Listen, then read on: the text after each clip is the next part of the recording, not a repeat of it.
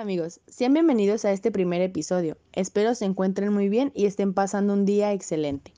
Pasando a lo que nos importa y por lo que me están escuchando, el tema de esta semana es La ciencia puede servir para construir un mundo mejor, siendo nuestro protagonista Auguste Comte. Pues miren, a finales del siglo XVIII, la industrialización introdujo cambios radicales en la sociedad europea. Francia trató de establecer un nuevo orden social tras el sismo de la Revolución y de hecho algunos pensadores como Adam Smith o Adam Ferguson describieron afectos sociales de la modernización, pero realmente ni una propuesta para la explicación de este progreso estuvo a las alturas de las teorías políticas y económicas. Auguste Comte fue protegido por un filósofo socialista, Henry de Saint-Simon.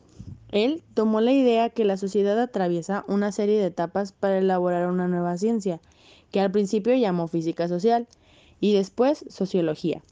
Comte, como heredero de la Ilustración, realizó un análisis detallado de las ciencias naturales y su metodología, siendo como propuesta que todas las ramas del saber debían adoptar los principios científicos y basar la teoría en la observación. De esa manera, el argumento fundamental de su filosofía fue que el conocimiento válido solo puede proceder del estudio científico.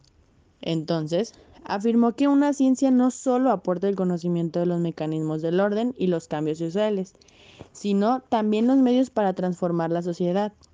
Es así como esta sociología fue la más difícil y compleja, por eso mismo fue llamada la reina de las ciencias.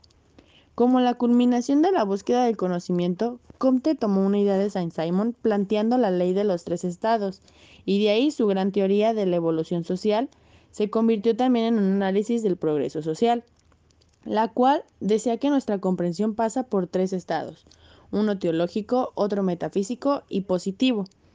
En su tiempo propuso un marco basado en las ciencias exactas, organizó una jerarquía de las ciencias de tal modo que contribuyeran a la elaboración de las que siguen, mas no de las que proceden. Su principio fundamental fue el de la verificabilidad, a partir de la observación, aunque igual no reconoció la necesidad de hipótesis para guiar una investigación y determinar su alcance. Además, dividió la sociología en dos grandes campos, la estética social y la dinámica social. La sociología positivista de Comte quedó eclipsada por las posturas enfrentadas del socialismo y el capitalismo. Ahora, si bien demostró que los sociólogos posteriores desistieron de los detalles de su positivismo y su aplicación, pero Comte les demostró que los llenó de cimientos más sólidos. Fue un placer estar aquí y saber que me escucharon hasta el final. Si llegaron hasta este punto se los agradezco y les deseo lo hayan disfrutado. No olviden mandar un mensaje a la página oficial. Espero tengan buen día.